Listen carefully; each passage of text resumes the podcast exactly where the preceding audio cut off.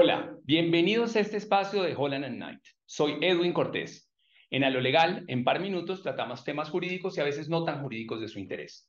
Hoy nos acompaña Gustavo Pardo, socio de la firma especialista en Derecho Tributario, con quien vamos a hablar de algo muy interesante, y es la posible inconstitucionalidad de algunas de las normas de la última reforma tributaria. Gustavo, bienvenido.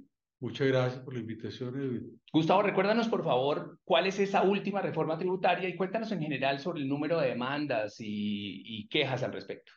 A ver, la ley 2277 del año 2022 es una reforma tributaria que tiene el récord de demandas presentadas porque toca temas muy sensibles. Es el mayor recaudo en la historia de Colombia que espera esta reforma y le sacaron en un tiempo récord, pero todo eso tiene, tiene consecuencias porque se afectan principios como capacidad contributiva y se cometieron varios errores en el proceso legislativo. Y entendemos que ya hay varias resueltas. Sí, yo tengo en mente cuatro que ya tienen decisiones de fondo, algunas inadmitidas, pero hay cuatro que ya tienen decisiones de fondo.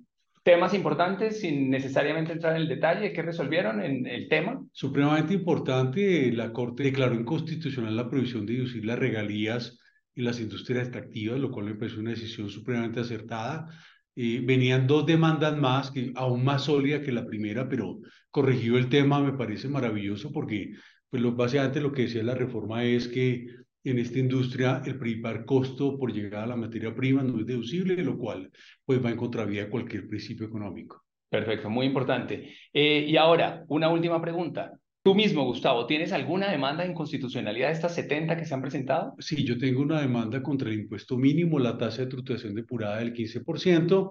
Es una demanda que presenté simplemente por, por defensa del país. Creo que el país hay que defenderlo, defender la institucionalidad y vi que esa tasa del 15% es, eh, no es posible pagarla para los contribuyentes. La demandé y tengo la esperanza de que pueda salir eh, positivamente hay un precedente eh, porque en otra demanda la Corte Constitucional declaró inconstitucional el artículo 95 de esta misma reforma por un cargo idéntico al mío y ocurrieron básicamente los mismos hechos.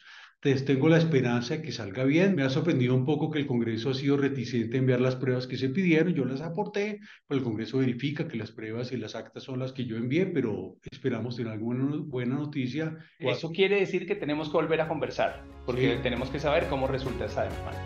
Muchas gracias a quienes nos escuchan y los esperamos en un próximo episodio.